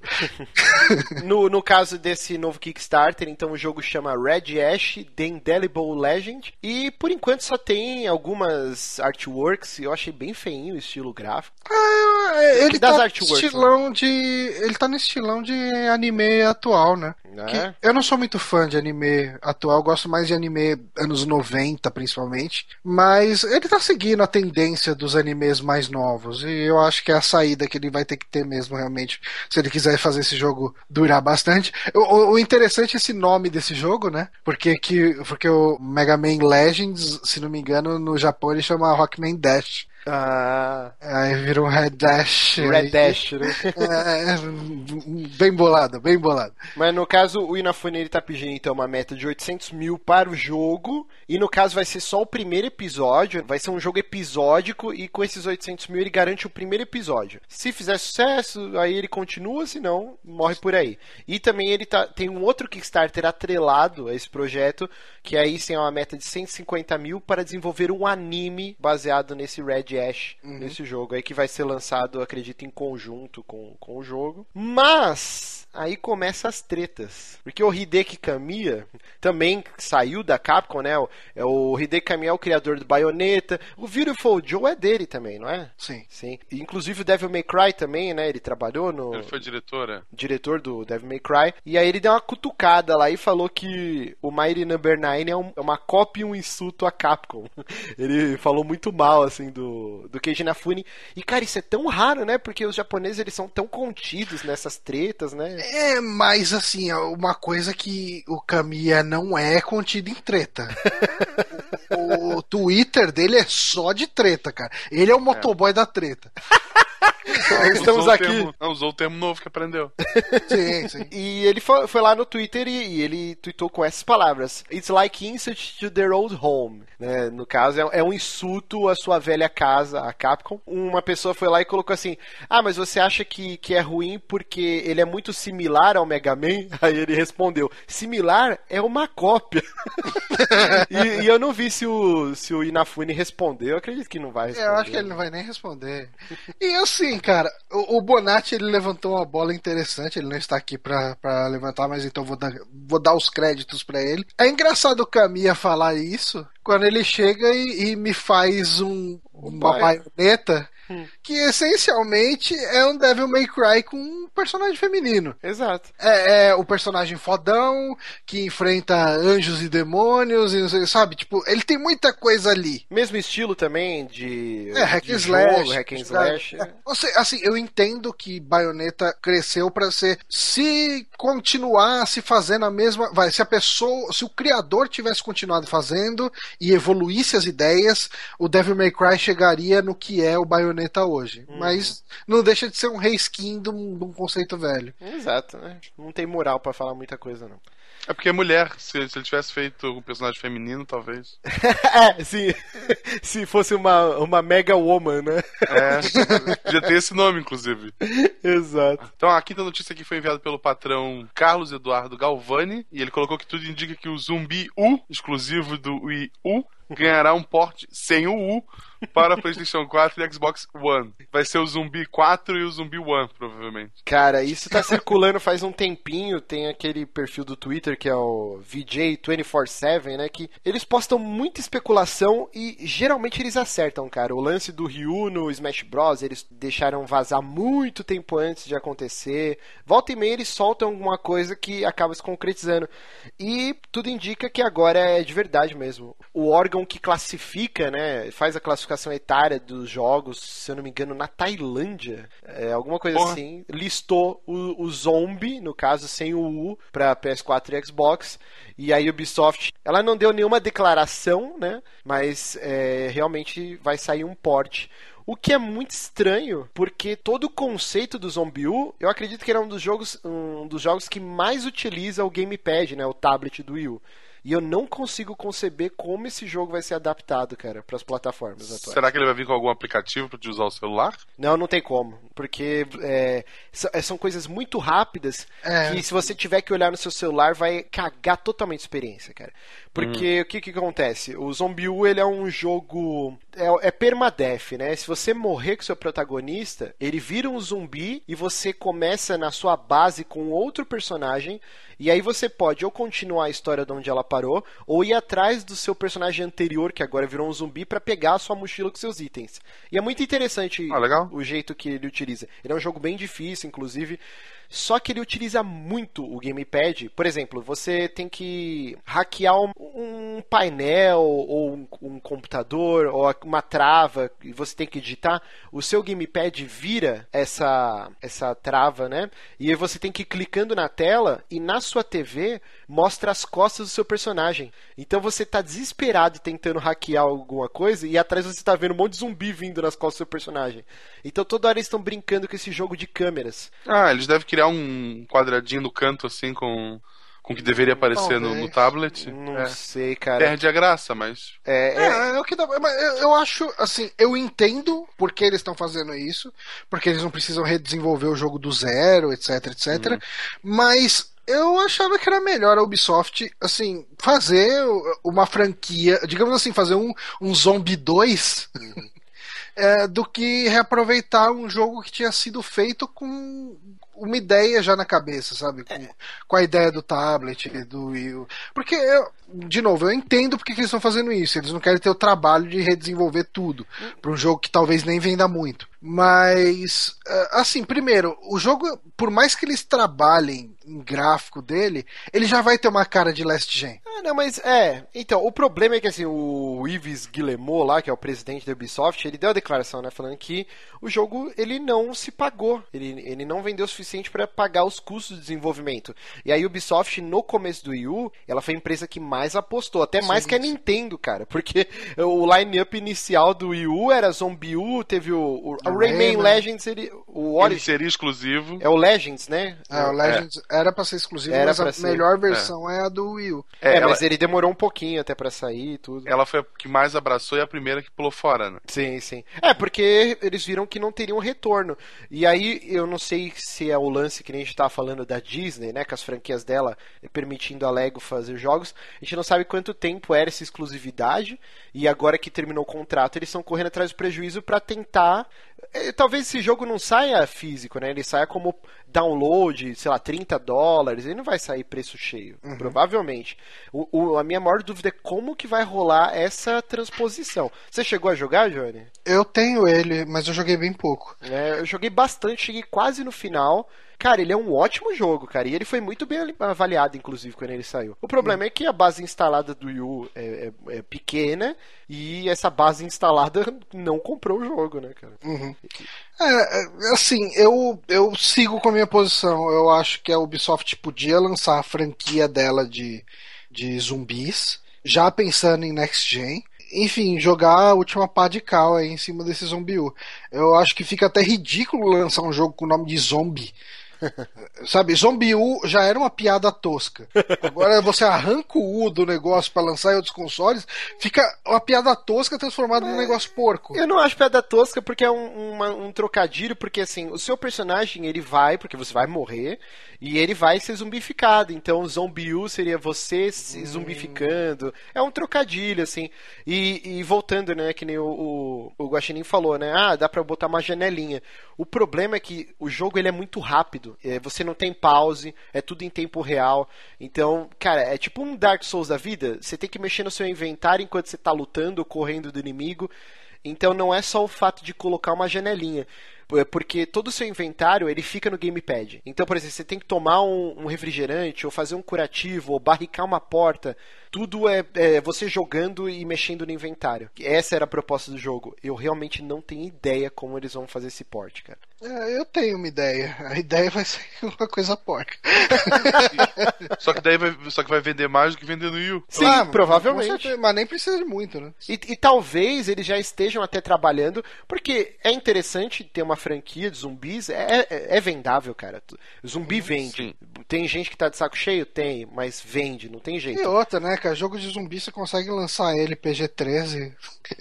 É, porque você não tá matando pessoas, entre aspas, né? É. E talvez eles lancem esse pra recuperar um pouco do prejuízo e já estejam trabalhando numa versão exclusiva de PS4, PC e Xbox One, entendeu? E é- e é um jeito de, de reavivar a franquia, eles não querem perder esse nome, né? É um nome forte, é um nome que na hora você já sabe do que se trata o jogo, né? Por exemplo, aquele jogo novo, For Honor. Ok, o que, que é sobre esse jogo? Ah, é batalhas medievais. Zombie, você já sabe na hora do que se trata. É, exatamente. É um nome forte e é interessante. Mas eu acho que ela devia continuar como Zombie U e falar que U é de Ubisoft. Caraca, genial, genial. é uma boa também. E falando em voltando dos mortos, a gente teve aí uma notícia eh, sobre. Não é bem uma notícia, na verdade, é uma, é um, é uma análise Um do que aconteceu lá atrás. É, um post-mortem, muito bom. Do Peter Moore falando sobre como foi o bendito do Red Ring of Death. Pra eles, né? Pra quem tava do outro lado, né? Quem não tava ali sofrendo com o console. Ah, meu console queimou. Eu vou ter que comprar outro, vou ter que consertar. Que triste e tal. Na verdade, a história dele foi um pouquinho mais triste que isso, porque ele teve que chegar lá no Steve Ballmer e falar: então, Steve, tipo, tem uma notícia meio ruim pra te falar.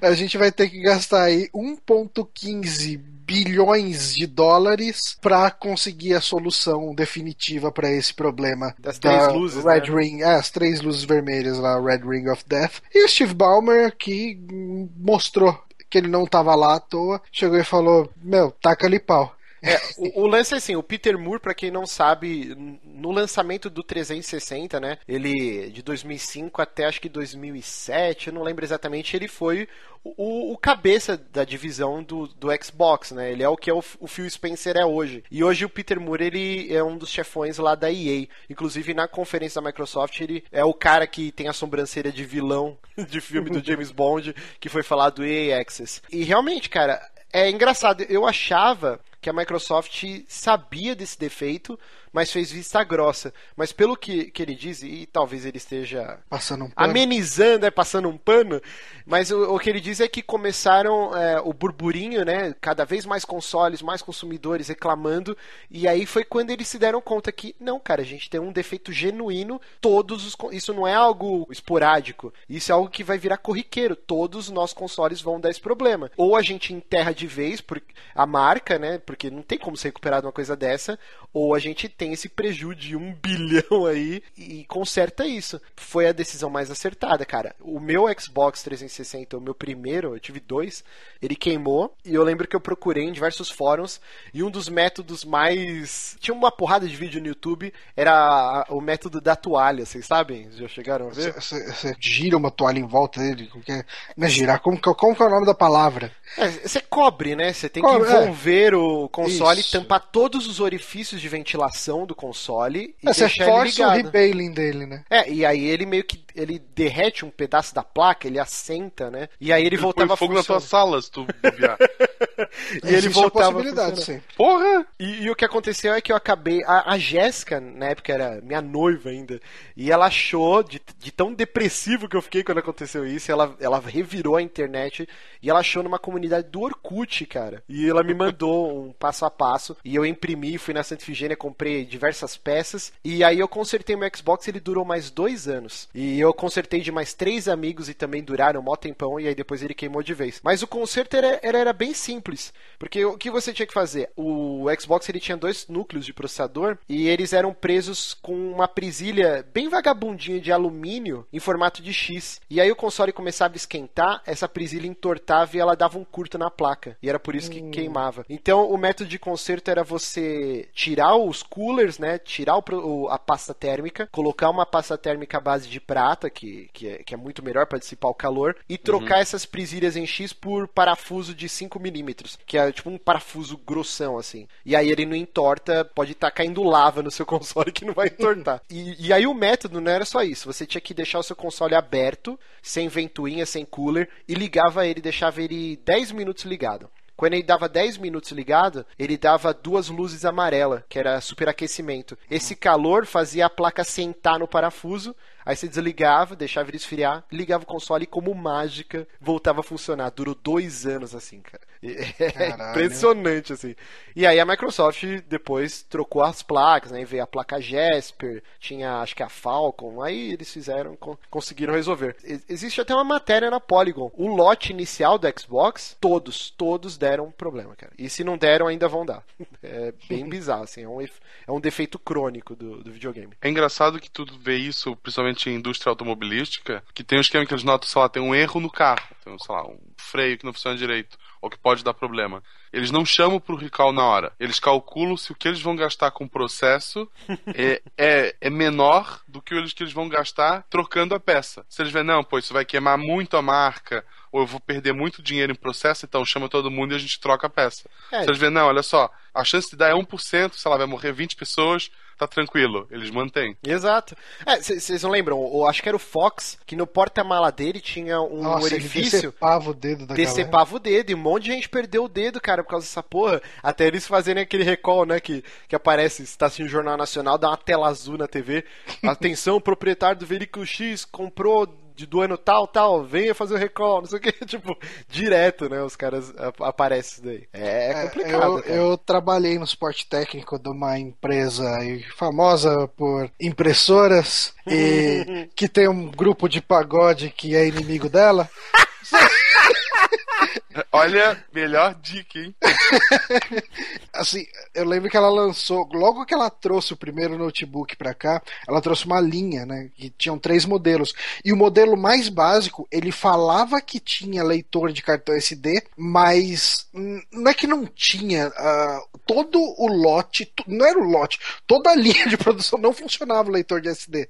Só que leitor de SD era muito pouco usado na época. Então, a instrução oficial pra gente do suporte era: se o cara ligar com tal modelo de notebook, falando que não funciona o SD, você faz o procedimento de suporte, mas não vai funcionar. Você faz pra fingir que é um caso isolado. Caraca, velho. Assim, a gente foi instruído a fazer isso. Mas trocava pelo menos o negócio depois? Trocava, trocava, mas tinha que parecer. Mas assim, eles não fizeram uma notificação de recall nem nada. Eles só trocaram de quem ligou pro suporte pra falar que não tava funcionando. Mas nenhum funcionava. Tinha que dizer, ó, que absurdo, nunca vi isso acontecer antes. Não, é, cara. Tinha uns que tinha cara de pau de fazer a, a interpretação na hora. Olha só que estranho. É, é, Porque assim, às vezes ligava cliente, né, falando. Não, mas um amigo meu tem e também não funcionou no dele. Ai, gozado, né?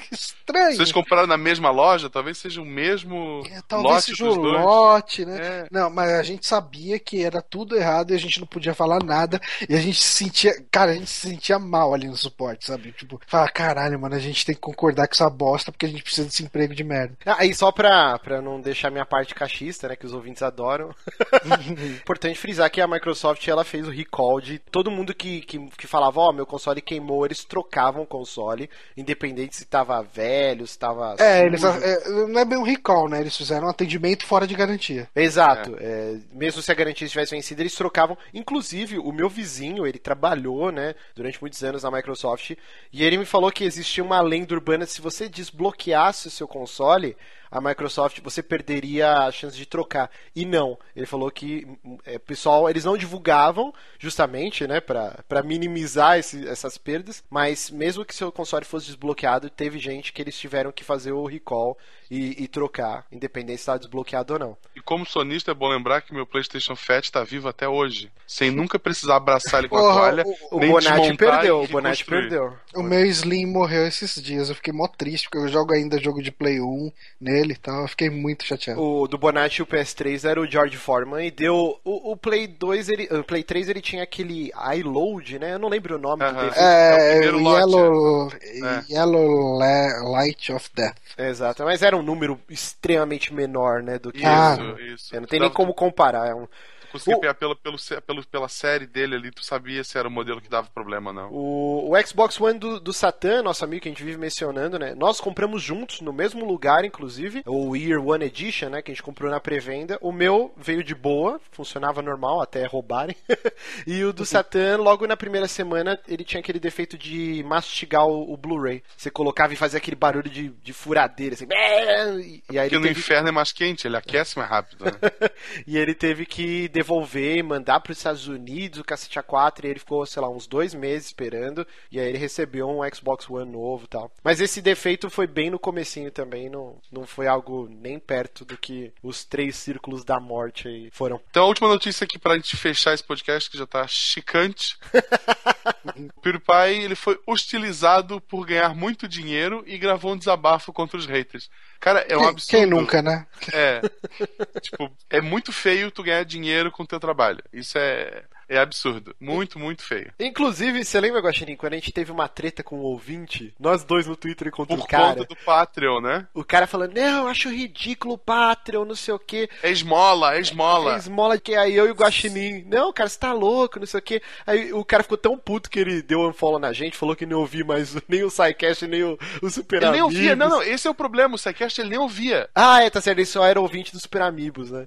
Cara, Aí- o, o maluco, ele assim, ah, não, porque se vocês fossem um podcast bom mesmo, vocês conseguiam patrocínio.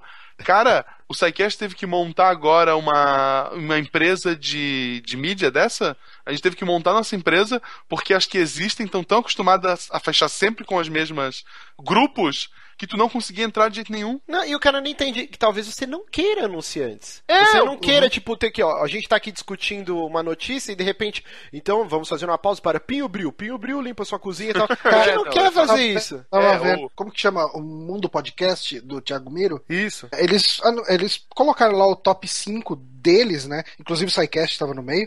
Os ouvintes começaram a comentar ali embaixo, né? Colocar, ah, o meu top 5 é não sei o que e tal. Aí se alguém colocasse Jovem Nerd, tinha um cara que era praticamente um bot, que ele respondia a mesma coisa pra todo mundo. Ah, Jovem Nerd é uma bosta porque eles ficam meia hora fazendo anúncio antes do podcast começar e não sei o que, e não vê.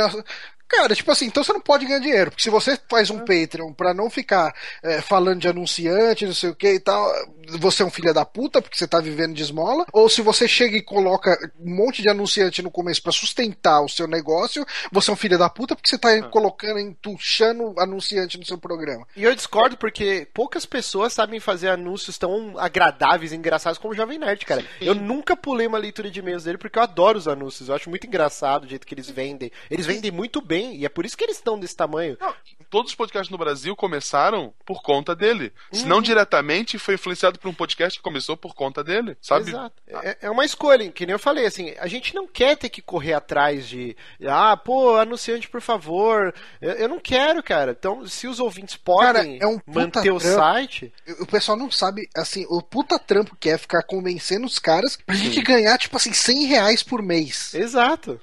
é tipo Não, ridículo. é, cara, assim, ah, não, o, o cara, a gente vai estudar aqui pra ver se vale a pena. Assim, a gente chega e bota banner no site, anuncia em quatro programas no mês e chega lá, ah, puta, o cara tá achando aqui que 100 reais é muito caro. Cara, tipo, É na foda. boa.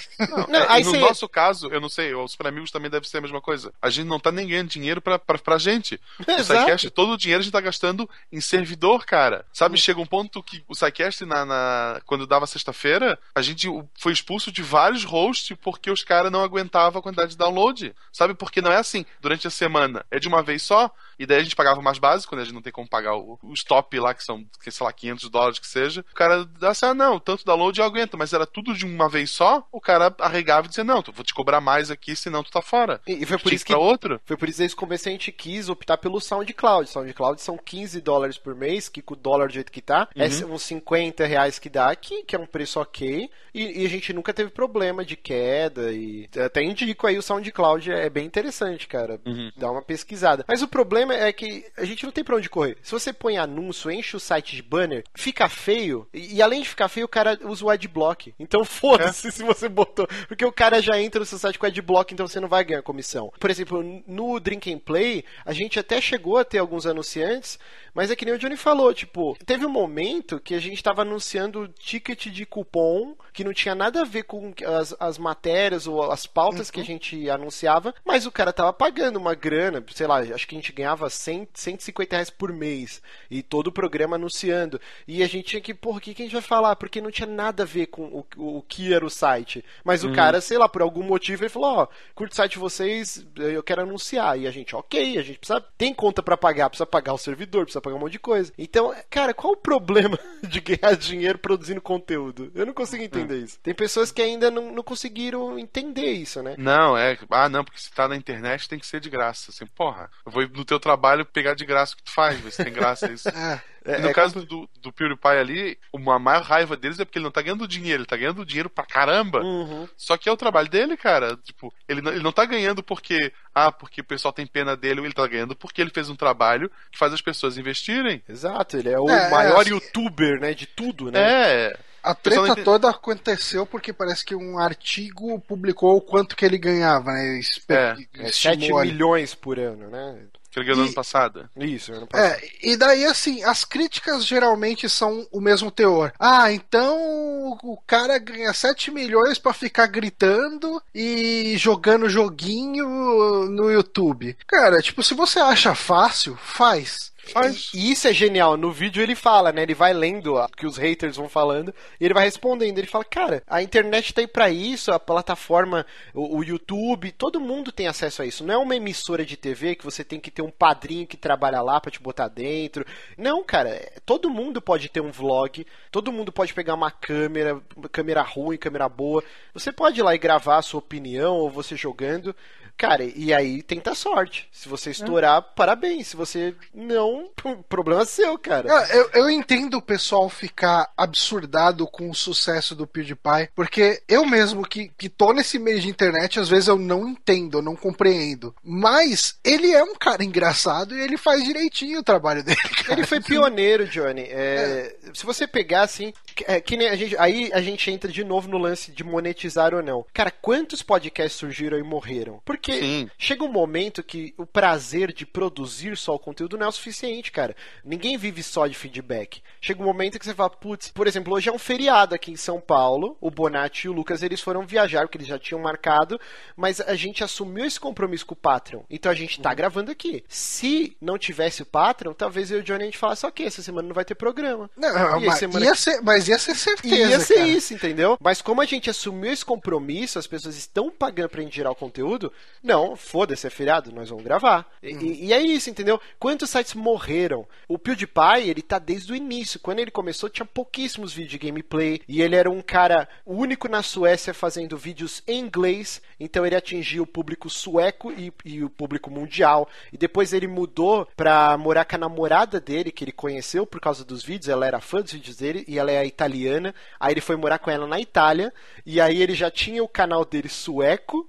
E aí ele criou, acho que. é, aí o canal na Itália, não sei como funciona o sistema de ping lá do YouTube, ele classifica por região de conteúdo, né? Inclusive pra página principal, YouTube Brasil, YouTube não sei o quê. E aí ele começou a ganhar o público italiano, foi por isso que foi alastrando. E o fato dele ser pioneiro também. E ele virou essa máquina de imprimir dinheiro, cara. O pessoal, o pessoal critica ele, critica, sei lá, o Faustão. Ah, por que, que o cara que fala do, fica domingo falando bobagem ganha tanto? O cara atrai um monte de anunciante, ele dá muito mais dinheiro pra, pra Globo, obviamente, do que ele tá recebendo. PewDiePie é a mesma coisa, é o capitalismo. Ele tá gerando ali uma propaganda, porque esses 7 milhões não contam só o que ele ganhou com o YouTube, né? Tem contrato, tem outras coisas ali. sim. Ele gerou muito mais dinheiro para as empresas que fizeram a propaganda com ele do que pra ele. Então ele tá sendo só pago pelo trabalho que ele fez. Não, e por exemplo, é só você pegar, tem, tem vídeo do PewDiePie que, cara, são milhões de views, assim, tipo 20 milhões de views, sei lá. São coisas absurdas.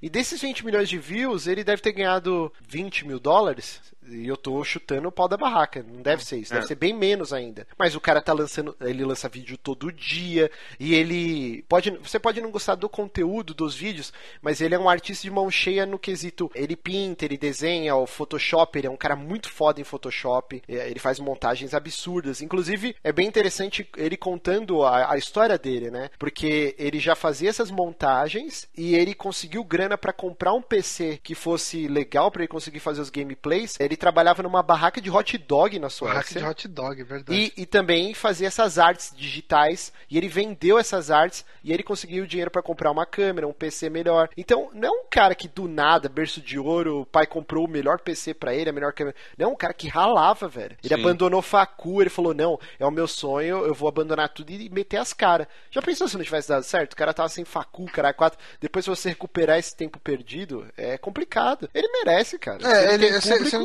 tivesse dado certo, ele ia estar sendo xingado por menos gente. Ia ser só a galera falando, ah, que idiota, largou o emprego dele pra fazer isso. É complicado, eu não consigo entender, cara, esse ódio que as pessoas Eu têm. consigo, cara, isso chama inveja, é inerente É. ao ser humano. não importa se você ganha 200 dólares no Patreon ou 7 milhões com contratos e, e, e AdWords e etc, etc. Vai ter um, um grupinho de invejoso que vai falar, ah, vocês são filha da puta porque vocês fazem isso. E, e- Vocês nunca receberam, vocês nunca receberam e-mails assim, ó, ah, eu gosto muito do trabalho de vocês, espero que vocês nunca se vendam pro sistema como o podcast X. e- Cara, a gente já recebeu umas loucuras Ah, assim. direto, direto. Tipo, o cara já tá na defensiva, sa- sabe? Por favor, não se vendam pro capitalismo, sejam sempre esses idiotas que trabalham de graça pra mim, pelo amor de Deus. É, E é complicado você trabalhar com opinião, porque, é, por exemplo, hoje eu, eu tuitei zoando, falei, nossa, esse Ken aí tá horrível, né? O que esse cabelo parece uma banana, um cacho de banana na cabeça. Eu já tomei na hora, cara, dois unfollows. tipo, as pessoas elas não conseguem lidar se você não falar exatamente o, o que é o pensamento delas. É, é complicado. Então, por exemplo, hoje o Patreon do Super Amigos tá quase alcançando 250 dólares, mas se num programa a gente falar alguma coisa que a pessoa não gostou, ela pode em qualquer momento ir lá e tirar a doação dela, entendeu? Sim. É, é muito complicado. Você tem que sempre estar dosando. É, é, cara, é um Ah, cara, eu, eu não doso, não. Não, eu também não, eu também não. Eu, eu acho que o cara que tá pagando, ele tá pagando pela nossa opinião. É assim, informação ele consegue melhor em qualquer outro lugar. O cara que tá acompanhando a gente, ele vai pegar o nosso humor, a nossa visão, e a gente tem essa abertura, realmente, tirando os, os casos de hater aí que, enfim, a gente tá trabalhando. Dá pra rir, não dá pra rir às vezes? Né, Eu fico muito puto, eu fico É, chateado. é que assim, cara. eu, eu leio depois e eu dou risada. Eu não, eu não entro nessa pira do, do Márcio. Eu, eu fico mal, cara. É tipo um negócio que você faz com tanto carinho e você dedica uma puta parte do seu tempo. Aí, por exemplo, que nem na quarta-feira eu acordei, aí peguei meu celular e fui olhar, né, o que as atualizações, e aí tinha o e-mail gigante do cara. Não, eu, eu adoro o site de vocês, mas eu não suporto mais o Márcio, é, esse cachismo e eu vou parar de ouvir. E o cara xingando pra caralho, assim. E anônimo, né? Nunca se identifica. É, É, é sempre fácil. pela barreira do anonimato. E isso, cara, estragou a minha manhã, assim. Eu fui melhorar meu humor de tarde. Eu falei, Assim, ah, o cara, o cara levantou. eu sou sonista e sou patrão do, do Super Amigo. Exato! Assim, o cara levantou uns pontos válidos no meio do e-mail dele, mas ele já abriu com esse cachismo do Márcio, é, tá insuportável. Aí, tipo assim, aí o Márcio não vai nem ler o resto do argumento cara. E aí se perde. Assim, já começa com o cara anônimo. Pô, a gente tem ouvintes ali que discordam da gente, que chamam a gente de feminazi e o caramba, mas eles ainda dão a cara a tapa, sabe? Tipo, Exato, mostra sim. que ele é. E, e, assim, eu respondo quase sempre, sabe? Eu falo, cara, tipo, eu discordo de você. Eu tenho um ponto de vista que é um pouco mais puxado pro feminista do que pro, pro Gamergator. Mas eu entendo o que você tá falando. E assim, direto, assim, o cara manda um vídeo do cara, sabe, com várias hashtags Gamergate. Cara, eu paro e dou uma olhada no vídeo, pelo menos pra ver o que, que o outro lado tá falando, sabe? Pra você não, não ser um cara, tipo, que só olha um lado da situação. Agora deu um break, mas teve uma época que tava pesado mesmo. Teve, teve um ouvinte, pô, que a foto do perfil do cara era uma mina que morreu com uma cruz enfiada na boca, cheia de sangue. É, Umas pa- bonito sabe, isso. meu, eu não quero ver isso. Tipo, não, porque vocês são feminazes, mas eu gosto do programa. Cara, maneira. Tipo, é complicado, é Assim, complicado. a gente, a gente não vai ficar puto com ninguém que, que chegar e discordar da gente. Exato. Só. Você não precisa chegar e falar, porra, o Márcio Cachista tá dando no saco, não sei o quê. Ah, pô, eu, eu discordo aqui quando vocês falam isso, sabe? Tipo, e beleza, e a gente tem uma discussão saudável. Exato. A gente, fala- a gente chega e fala, pô, realmente, aí, tipo, o dado que a gente apresentou não era tão confiável. A gente, a gente repensa até as coisas que a gente falar, cara. Exato, mas é o cara saber falar. Por exemplo, a gente volta e meia fala, pô, é, avalia a gente no iTunes, é mega importante, é uma vitrine pra atrair, atrair novos ouvintes, então, cara, é muito importante. Aí essa semana um cara foi e avaliou a gente com uma estrela negativamente, simplesmente porque ele falou, os links, ele colocou assim na avaliação, os links estão quebrados. E ele foi e avaliou a gente negativamente. Cara, teve uma atualização do iTunes que foge do nosso controle e alguns ouvintes tiveram esse problema e chegaram pra gente no Twitter ou na própria no próprio grupo dos patrões. Ó, não tô conseguindo baixar. O Johnny foi, cara, caçou um link no Google. Aí o cara, pô, brigadão, consegui arrumar aqui. Um monte de gente no Twitter depois veio, ah, deu esse erro. A gente foi lá e colou o link. Ah, faz isso. Cara, chega pra gente conversa, não vai avalia a gente negativamente porque você não conseguiu baixar por causa Eu, um eu fa- Esse é literalmente o não ouvi, não gostei. é, cara, o que, que a gente tem a ver com o update do iTunes? E aí É, cara, quebrou. mas é, eu acho que isso é legal a gente chegar e falar falar para, para os nossos ouvintes, o pessoal que realmente importa e o pessoal que tem alguma consciência aqui. Mas é, eu acho que isso é uma coisa positiva, porque o site está crescendo, a gente está começando a atingir um círculo que foge dos nossos amigos. Exato. De pessoas que a gente confia e de pessoas que a gente é, pode chegar e falar: puta, bota a minha mão no fogo por todos os ouvintes. A, a gente não pode mais fazer isso. Sabe, a gente chegou nesse estágio, a gente tá atingindo mais pessoas do que as pessoas que a gente confia. E isso é bom, que a gente tá crescendo, sabe? A gente vai ter que tomar um pouco mais de cuidado aqui e ali, mas eu acho que isso não pode atrapalhar a nossa essência. A gente tem que continuar falando as nossas verdades aqui, que é por isso que a gente chegou onde a gente chegou e tá continuando a crescer. Exato. E é por isso que agora, pra você comentar, você tem que se logar. Mas é isso, gente. É, queria agradecer muito o Guaxinim. Guaxinim é amigo das mil anos. Inclusive, Sim, sim. eu e o Guaxinim nos conhecemos no, no Twitch, no, em algum stream do jogabilidade, hein, Guaxinim? Verdade. Bons tempos, né? Bons tempos. Éramos humildões, agora somos Éramos. popstars. do- É duas estrelas, né? É difícil a gente estar junto. Duas estrelas agora. Mas é isso, então sigam lá, arroba Marcelo Guaxinim, ah, ouçam né, o SciCast, que é, o SciCast é, SciCast é gigante, já não precisa nem fazer jabá, que, que é um site gigantesco. Queria agradecer muito meu querido Johnny, estamos Opa. aqui nesse feriadão. Eu queria agradecer aqui. vocês dois também. Muito obrigado. É, é sempre um prazer, Johnny. E agradecer Eu tô, tô de muito novo. agradecido.